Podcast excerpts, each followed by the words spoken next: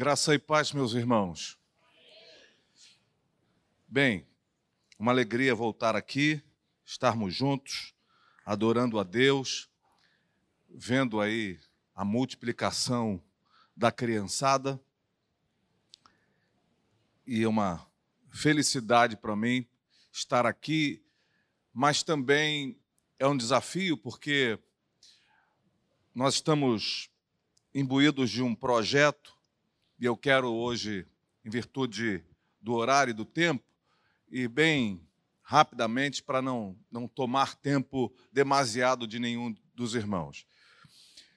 Esse ano, eu e minha esposa fomos capturados por uma história muito dramática, muito intensa, e ao mesmo tempo muito é, tomada por malignidade. Nós fomos alcançados pela trágica história do tráfico de crianças no Nepal. E por conta de conhecer e tomar conhecimento desse drama, eu me dirigi ao Nepal, estive no Nepal em maio passado, conhecendo um pouco dessa realidade e desse drama. O Nepal é um país muito pequeno em extensão, ele está, vamos por assim dizer, ensanduichado por duas grandes potências mundiais, a Índia e a China, e tem 30 milhões de habitantes e 33 milhões de deuses. Nesse contexto, há uma perversidade que acontece naquele país que gera uma tristeza muito grande, mas que também nos gerou uma mobilização muito intensa. Cerca, e dados da Unicef, cerca de 10 mil crianças nepalesas são traficadas por ano. 10 mil crianças são levadas de seu país, de seus pais, de suas famílias, e a maior parte delas para a questão da prostituição. São enganados os pais, são enganadas as crianças com discursos de famílias que vão apoiar, de escolas, de trabalho, e, e na verdade, isso se converte num drama muito significativo. Dessas 10 mil crianças, apenas e aproximadamente 200 crianças são resgatadas. Dessas, dessas outras, 9.800 crianças, num período de, de dois a quatro anos, morrem devido ao extremo abuso de prostituição, das drogas que elas são expostas para se manter nessa condição e de todo tipo de doenças e elas são jogadas fora, nem ao menos são sepultadas. São tratadas como criaturas imundas e jogadas nas sarjetas dos diversos países da Ásia. Diante disso, nós resolvemos e conhecendo uma história de transformação, porque o evangelho que nós estamos ouvindo aqui e que ouvimos do pastor o Evangelho continua sendo poderoso para transformar realidades, para mudar histórias. O Evangelho de Jesus continua alcançando os corações. E uma, uma dessas meninas foi resgatada, de todas as formas que alguém pode ser resgatado. Seu nome é Anjali Tamangue, e eu a conheci. E ela, no auge da sua restauração, ela resolveu sonhar novamente um sonho do seu pai que já havia falecido lá nas montanhas do Nepal, lá regi na região do Himalaia. E Anjali sonhou em fazer uma escola. Mas como fazer uma escola nas montanhas? Qual, com qual finalidade? Essa escola funcionaria para impedir que as crianças fossem, de alguma forma, uh, tomadas pela necessidade de saírem do país e os pais fossem tomados pela necessidade de enviarem essas crianças para longe. Mas como conseguir construir? Um casal de amigos, missionários brasileiros, o João e a Tânia, resolveram tomar uma iniciativa muito contundente e pediram a Deus uma, uma ideia. E Deus deu a eles uma ideia, mas uma ideia cansativa: andar toda a Nova Zelândia. Eles são missionários tanto no Nepal quanto na Nova Zelândia andar toda a Nova Zelândia de bicicleta, trocando quilômetros por dólares. Inicialmente foi muito difícil, mas com a graça de Deus a escola já está funcionando, inclusive com 100 crianças que estão ali. Todavia, Anjali nos comentou de um outro problema. No inverno do Nepal, algumas dessas crianças têm que andar de duas a três horas para chegar na escola, seja subindo a montanha ou descendo a montanha. E por conta disso, algumas crianças desistem e tornam-se novamente presas fáceis para o tráfico. Você ter ideia de como isso é dramático, quando estive lá em maio, ande ali na sua casa, hoje ela é casada e tem um bebê, na sua própria casa, ela estava com 12 crianças que estavam sob risco de serem traficadas, porque não tinha mais onde colocar.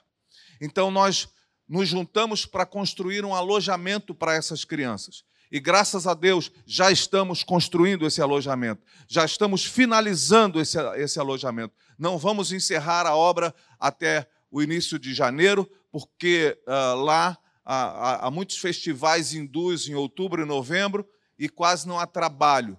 Mas estamos já conseguindo levantar todos os recursos. E uma das formas que a gente encontrou para levantar os recursos é que Anjali tem o seu livro escrito de maneira muito muito bonito o livro e nós então estamos andando por todo esse, por todo esse Brasil e por outros lugares, apresentando essa história e através da, da, do livro levantando recursos para a construção desse alojamento.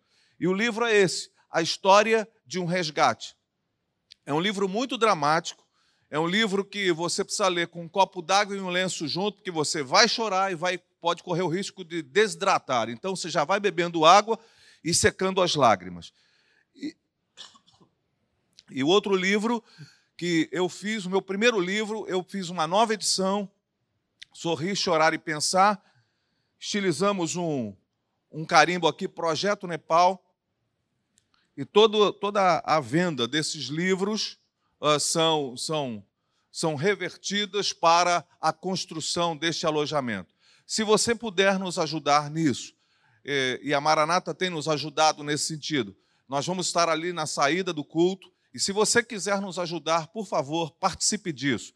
Nós vamos depois enviar fotografias e pequenos filmes para que a igreja tome ciência de como anda, como vai o andamento da construção e provavelmente é, nós estávamos, estaríamos voltando em março ou abril, mas agora eu não sei. Talvez, se, se a obra conseguir dar uma, uma avançada, nós vamos lá para inaugurar essa, esse, esse alojamento e queria é, fazer algum tipo de imagem para mandar para vocês aqui, para vocês verem que tudo que vocês fizerem é, está dentro de, um, de, uma possibilidade de ser percebido e, de fato, nós podemos minimizar o sofrimento dessas crianças. Quando eu fui informado dessa história, a primeira coisa que me veio à minha mente foram as minhas netas, as filhas do Daniel. Eu tenho duas netinhas, a Luísa de cinco anos e a Júlia de um ano. Eu falei, meu Deus, se eu creio que Deus é pai de todos, conforme a palavra de Deus diz, eu não vou lá para ajudar crianças que precisam de ajuda. Na verdade, eu estou indo para estender a mão sobre a minha própria família que está lá são minhas filhas, são minhas netas, são minhas sobrinhas, são as crianças da minha família que estão vivendo isso. Então foi assim que nós nos movemos. Quando eu vejo crianças sendo consagradas como hoje, de maneira tão, tão bonita, com, com declarações tão importantes, com ensinamentos tão profundos da palavra de Deus para uma geração que está aí quase que enlouquecida, ah, eu fico pensando quão abençoado nós somos pela liberdade que temos aqui e muitas vezes quanto nós estamos patinando nesta liberdade, estamos permitindo que algumas coisas tão tristes aconteçam no nosso país. Todavia, comparado a essa realidade, aquelas crianças não têm a menor chance. Mas quando a igreja de Jesus se levanta, nós damos a oportunidade que eles precisam para que de fato o nome de Jesus seja glorificado nas diversas famílias. E Deus está fazendo uma obra linda, apesar de no, Nepal ser proibido pregar o evangelho e só 1,4 da população ser cristã e serem constantemente ameaçados. Aquele que prega o evangelho e é denunciado naquele lugar pode pegar uma cadeia de seis anos, mas a igreja continua pregando o evangelho. A igreja continua avançando E eu creio que Deus pode, em uma geração, mudar essa história. E apesar do poder maligno e corrupto que muitas vezes se estabelece, nós cremos num Deus que pode mudar as situações. E o que eu estou convidando você é se juntar a nós para que a gente possa trabalhar contra essa, essa chaga maligna do tráfico de crianças ao redor do mundo. E orar por isso minimamente. Pelo menos lembrar, Senhor, tem misericórdia dessas crianças que estão sendo arrastadas contra a própria vontade para viver dramas terríveis. Mas no meio disso tudo, eu conheci moças e moços que foram levados e que foram expostos à prostituição e que foram malignamente usados, mas o evangelho entrou e transformou as realidades. A gente senta com aquelas meninas, com aqueles meninos e a gente vê o poder do evangelho para restaurar o coração e a alma daquelas, daquelas crianças. Isso é muito importante. Portanto, se você puder, junte-se a nós em nome de Jesus. Daniel, aqui está. Se você puder, na saída, nós vamos estar lá disponibilizando esse, esse material para você. Bem, quando a pastora Meire introduziu o culto, falou de uma questão que está acontecendo muito gravemente a perda da possibilidade de contemplarmos tudo o que está acontecendo à nossa volta. Lembro-me que ela introduziu o culto falando sobre a nossa incapacidade, em virtude do tipo de vida que nós estamos levando, desta correria que nós estamos estabelecendo como modelo e padrão de vida, nós perdemos a capacidade de contemplação, nós perdemos a capacidade de olhar para a vida e de perceber os detalhes tão singulares da nossa vida. Nos tornamos uma sociedade imediatista, queremos imediatista, queremos resultados ah, imediatos a qualquer momento. Embora a Bíblia vá apontar para nós que o imediatismo pode roubar de nós coisas preciosas, foi por causa do imediatismo de Esaú que ele perdeu e deixou o direito de primogenitura. Foi por causa de uma necessidade imediata que ele abriu mão de coisas excelentes, poderosas e duradouras. E esse imediatismo nasce, vem surgindo a partir de um tipo de modelo de vida que acelera a vida, acelera os comportamentos, deseja fazer com que a gente anda, ande a vida e corra para todos os lados sem saber nem por que a gente está correndo. A gente está numa correria tão terrível que a gente nem sabe mais, em alguns momentos, por que, que a gente está correndo. Se você parar na central do Brasil, às seis horas da tarde, no momento de rush, você vai ver que as pessoas estão baratinadas de um lado para o outro. E se você conseguir parar e roubar a atenção de alguém por segundos e perguntar para ela por que você está correndo, a maior parte de nós não sabe por que estamos correndo. Nós só estamos correndo. E segundo o C.S. Lewis, a pressa não é coisa do diabo. A pressa é o diabo em coisa. E nós estamos, por conta dessa correria, sendo roubados da capacidade de contemplar, de enxergar as coisas melhor. E por conta disso, nós somente enxergamos aquilo que é óbvio, aquilo que está escancaradamente diante dos nossos olhos, mas não conseguimos enxergar a vida pelos seus detalhes. Não conseguimos enxergar as coisas mais profundamente. E quem não consegue enxergar as coisas mais profundamente, perde oportunidades riquíssimas na sua caminhada e na sua vida. E eu queria pensar um pouco sobre você, com você nessa manhã, que nessa falta de tempo e excesso de correria e pressa, que acontecem nos nossos dias, nós somos levados a enxergar somente as obviedades da vida. Não enxergamos as coisas mais profundas, as coisas que estão por trás das cortinas desta obviedade que tem, de alguma forma, nos permitido enxergar somente aquelas coisas que não vão fazer diferença. E nós precisamos romper com isso. De uma certa forma, permitir que os nossos olhos sejam tomados pela possibilidade de enxergar a vida e enxergar aquilo que está por trás das coisas até mais estranhas e difíceis de se entender. Queria levá-lo, por gentileza, inicialmente, ao texto que está registrado pelo evangelista Lucas, no capítulo 23, e eu estou então na cena da crucificação. Depois que Mel Gibson fez o filme A Paixão de Cristo, acabou que nós nos tornamos um pouco mais compreensivos sobre a dramaticidade daquilo que o Cristo sofreu na cruz. As cenas contundentes que fizeram pessoas passarem mal, inclusive nas salas de cinema, fez com que a gente acabasse por ter uma noção mais contundente daquilo que estava e de como estava a figura do Cristo naquela cena. Era a figura desfigurada de um ser humano. Em virtude da coroa de espinhos, em virtude da, da excessiva gama de, de chicotadas no seu corpo, o seu corpo estava dilacerado, ele estava completamente desfigurado. Diante de nós, se nós estivéssemos ali olhando, haveria a cena de um criminoso sendo crucificado através de um, de um tipo de morte que a, a estrutura do Império Romano é, acabou impondo a toda, todo o império, onde quer que houvesse pessoas que estivessem recalcitrando contra as leis. Então lá está uma figura humana desfigurada. Nós sabemos o final da história. Nós sabemos da glória de Deus, nós sabemos da ressurreição. Todavia, havia junto com Jesus dois homens, dois marginais, dois, dois, dois homens que passaram a sua vida cometendo atos indevidos, crimes, que estavam crucificados, um à sua direita e outro à sua esquerda. E um deles começa a falar impropérios, começa a tentar zombar de Jesus, mesmo estando naquela condição.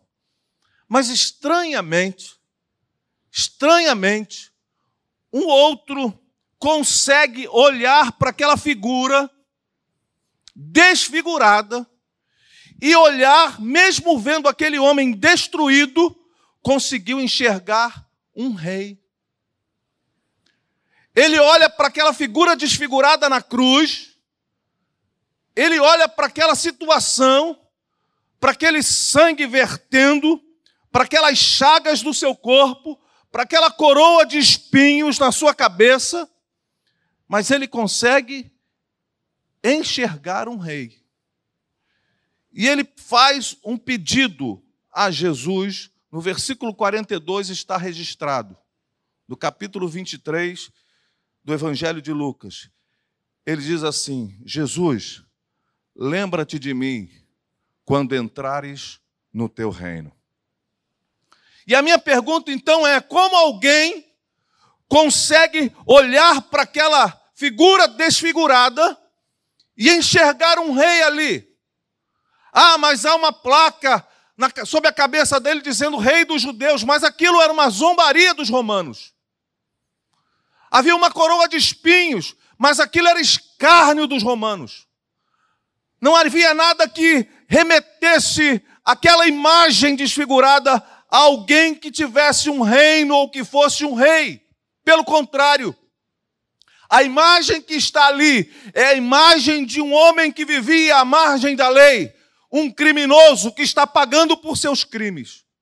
Mas aquele homem estranhamente conseguiu enxergar um rei por trás daquela cena de desfiguramento. Como ele conseguiu fazer isso?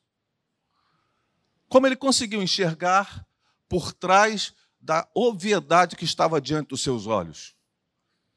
E aqui, eu gostaria de perguntar para mim e para você: como é que eu e você podemos olhar para as nossas lutas, para as nossas dificuldades, para as nossas tristezas, para as nossas angústias e enxergar oportunidades de Deus para a nossa vida? Como é que nós podemos enxergar nossas crises como um tempo de transformação, de oportunidades e possibilidades? Talvez fazendo exatamente o que esse homem que está a ponto de morrer fez na sua trajetória. Portanto, eu não quero me alongar numa reflexão, mas apenas pensar com vocês como nós poderemos, num tempo de tamanha pressa, num tempo de tamanha correria, parar um pouco e olhar para a vida e olhar o que está por trás dessas cortinas de realidade óbvia que estão aí se impondo sobre nós. Por trás dessa dor que você carrega, por trás desse diagnóstico difícil que você está carregando, por trás dessa dificuldade que você está enfrentando, há um propósito do eterno na sua vida e Deus não perdeu o controle sobre nada nesse plano em que estamos vivendo. Deus tem um propósito eterno para a nossa vida. Mas eu preciso enxergar além daquilo que está óbvio diante dos meus olhos. Mas como conseguir fazer isso efetivamente? Como conseguir que os meus olhos não sejam tomados e capturados por essa situação? E esse moço nos dá algumas dicas importantes. Versículo 41, quando o primeiro começa a zombar de Jesus, ele diz assim: Nós estamos sendo punidos com justiça. Ele olha aquela zombaria, aquela situação, e ele diz para o seu par, para aquele homem que está com, com ele também naquela situação: nós estamos sendo punidos com justiça. Talvez a maior conquista que nossa geração possa, de fato, ter na sua jornada nesse tempo é voltarmos a reconhecer os nossos próprios erros. Nós vivemos um tempo em que ninguém se considera mais equivocado, até porque neste tempo a verdade deixou de ser personalidade para ser a possibilidade das diversas verdades particulares. Nós vivemos um tempo de verdades, onde a verdade perdeu o seu espaço na sociedade dos homens.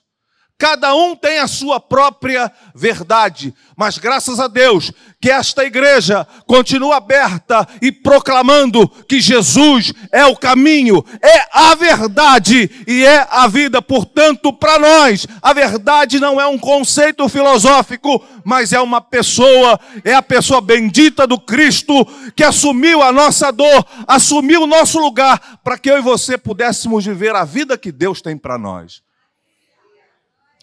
Mas, estranhamente, nós vivemos um tempo em que reconhecer os erros pessoais se torna em fragilidade, em fracasso, em equívoco. Eu preciso voltar a reconhecer aquilo que eu tenho feito que de fato desagrada ao Senhor, que de fato me afasta de uma vida que tem de fato Deus como cerne, centro, objetivo e absoluto da minha caminhada. Eu preciso olhar para mim e ver as coisas que estão fora do prumo eterno de Deus para que eu possa caminhar a minha vida. E a cada dia que passa, parece que estamos sendo, no nosso contexto religioso evangélico, alijados de uma pregação que de fato nos faça perceber que muitas vezes erramos e que precisamos ajustar a nossa vida. Precisamos olhar para nós e perceber que de fato nós precisamos viver a vida e não tão somente existir numa sociedade de muitas pessoas que existem, mas não experimentam da verdadeira vida porque não reconhecem que erram nas suas trajetórias. A Bíblia vai nos oferecer um caminho e uma história muito curiosa quando Jesus fala de uma parábola de um filho que, pedindo o direito de sua herança, parte para longe e gasta tudo. No Evangelho também de Lucas, no capítulo 15, nós vamos encontrar uma história muito curiosa deste moço. Depois de perder tudo, ele cai em si.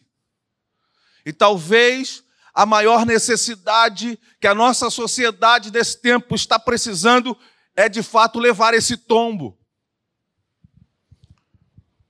Nós estamos proclamando a necessidade de ficarmos em pé, mas nunca foi tão necessário cairmos. Mas cairmos em nós mesmos.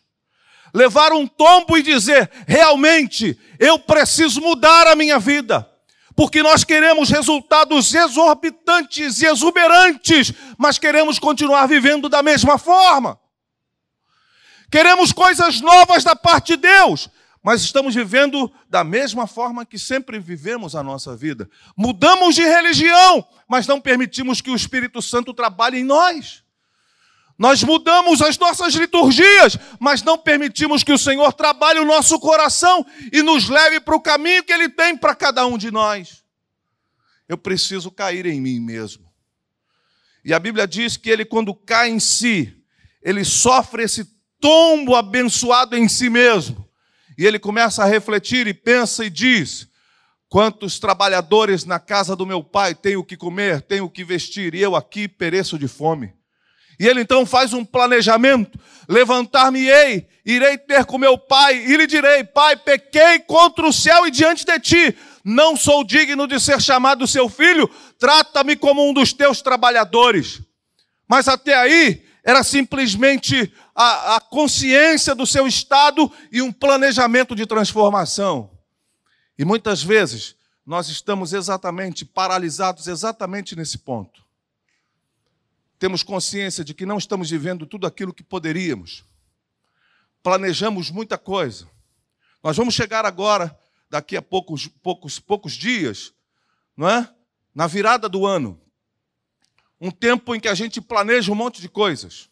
A gente promete emagrecer, aprender inglês, fazer academia, fazer tanta coisa, ler a Bíblia toda, fazer um monte de coisa, mas chega no final de janeiro, todas a, a maior parte daquelas coisas já caíram por terra. Eram só projetos vazios. Aquele moço, ele embora tenha percebido a sua condição e embora tenha planejado uma transformação, o que de fato fez com que ele mudasse de vida foi que a Bíblia diz: e ele levantou-se e foi. É chegado um tempo, meus irmãos, que nós precisamos cair em nós mesmos, mas não ficar caídos, levantarmos-nos e andarmos na direção daquilo que Deus de fato tem para a vida de cada um de nós. Isso é uma responsabilidade pessoal. O pastor, a pastora, os diáconos não podem tomar decisões por nós no que diz respeito à nossa própria vida. Nós precisamos olhar para nós, ver onde temos errado, onde temos falhado e tomar a decisão de levantarmos-nos e irmos na direção do projeto eterno de Deus para a vida de cada um de nós. Primeira coisa, eu preciso reconhecer que eu errei. A segunda questão, eu preciso vencer um dos maiores e mais malignos sentimentos que acometem ao coração e à alma do nosso tempo, a autopiedade. Ele vai dizer assim: estamos recebendo o que os nossos atos merecem. Ele olha para a sua vida, ele está crucificado, mas ele diz: Eu mereço estar aqui. Eu mereço pagar por esse crime. Eu mereço. Não é alguém mais chorando e dizendo: Eu não fiz nada, doutor. Eu sou inocente, doutor. Me ajuda, doutor. Não. Nós estamos pagando por coisas que nós de fato fizemos. Se há uma coisa que nós precisamos vencer, meu irmão, minha irmã, é a autopiedade. Asaf, no Salmo 73, ele vive a sua jornada com pena de si mesmo, até que ele entra no santuário de Deus. Era um homem que estava sempre no santuário por ser um sacerdote, mas naquele dia foi um dia especial. Há, há que haver um dia especial para a vida de cada um de nós, onde a gente se encontra consigo mesmo e percebe que nós podemos viver alguma coisa muito maior da parte de Deus para cada um de nós na nossa caminhada. O indivíduo capturado pela autopiedade sente-se preso num poço fundo sem alternativas para sair. A autopiedade cria um círculo vicioso de tortura mental que nos consome as forças e as energias. A autopiedade, um dos desastrosos e talvez o mais, danoso resultado do desencorajamento. A autopiedade é a incapacidade que destrói a nossa percepção da realidade. Ela reduz o universo a uma ferida pessoal, a qual é demonstrada como prova de insignificância. A autopiedade é um narcótico que deixa seus dependentes perdidos e desiludidos. Eu e você precisamos parar de ter pena de nós mesmos. Quando aquele moço deixa de ter pena de si mesmo, quando aquele moço reconhece os seus próprios erros, ele olha aquela figura desfigurada e vê um rei. Quando nós reconhecermos os nossos próprios equívocos e rompermos com a pena de nós mesmos, nós vamos ver as oportunidades que Deus está abrindo para nós num dia como hoje, para mudarmos a realidade da nossa vida. E ele diz uma coisa que, embora seja clássica no Evangelho, parece estranha, porque eles estão a momentos da morte. E a morte, para muita gente, é o ponto final da existência. Como diz Paulo, é o último inimigo a ser vencido. A morte é uma, é uma porta que não permite ser aberta pelo outro lado. A morte é o ponto final. Mas aquele moço, quando rompe com a maneira de enxergar a vida pelas obviedades, ele faz um pedido a Jesus: Lembra-te de mim quando entrares no teu reino. Quando ele tem os seus olhos iluminados pela pessoa bendita que estava crucificada ao seu lado, ele consegue perceber que nem a morte é mais um ponto final na vida. Eu e você, meus irmãos, precisamos entender que nada que está debaixo desta realidade em que vivemos pode nos roubar da poderosa mão do Senhor, porque Ele tem o controle sobre todas as coisas. E no, o Cristo, no Apocalipse, inclusive, disse: Eu tenho as chaves da morte e do inferno. Até a morte está sob o controle do nosso Senhor. Portanto, não se deixe prender pelos pregos do hoje. Talvez você esteja aqui nessa manhã, quase início de tarde, dizendo: Pastor, eu não sei o que vai ser da minha vida. O meu hoje está dilacerado por notícias horrorosas, por situações das mais difíceis, por circunstâncias que eu não consigo minimamente me ver fora delas. Mas quando a gente consegue limpar os nossos olhos e perceber que além do que é óbvio, existe um propósito eterno do Senhor, a gente vai conseguir enxergar que Deus tem coisas lindas para fazer na nossa vida, ainda no tempo em que Ele deseja. No tempo em que Ele quiser, Ele poderá fazer coisas extraordinárias na nossa vida porque a morte não é um ponto final na vida de um discípulo do Cristo. Aquele que olhou para o Cristo e percebeu nele um rei, a morte não é um ponto final. Paulo escrevendo, talvez, e, a, os seus últimos escritos na, na, na, naquilo que nós chamamos das cartas apostólicas de Paulo, nas suas cartas pastorais, a sua segunda carta a Timóteo, no capítulo 4, versículo 18, ele vai dizer assim, quando ele está entregando a sua, o seu coração e a sua vida, ele vai dizer assim: O Senhor me livrará de toda obra maligna e me levará a salvo para o seu reino celestial. A ele seja a glória para todos sempre. Amém. Por mais doloroso, por mais difícil que tenha sido a nossa jornada ou que esteja sendo a nossa jornada, se negue a olhar a vida meramente pelo óbvio que está diante dos seus olhos. Reconheça onde você tem errado, onde eu tenho errado. Assuma a luta permanente contra a pena de si mesmo, a autopiedade.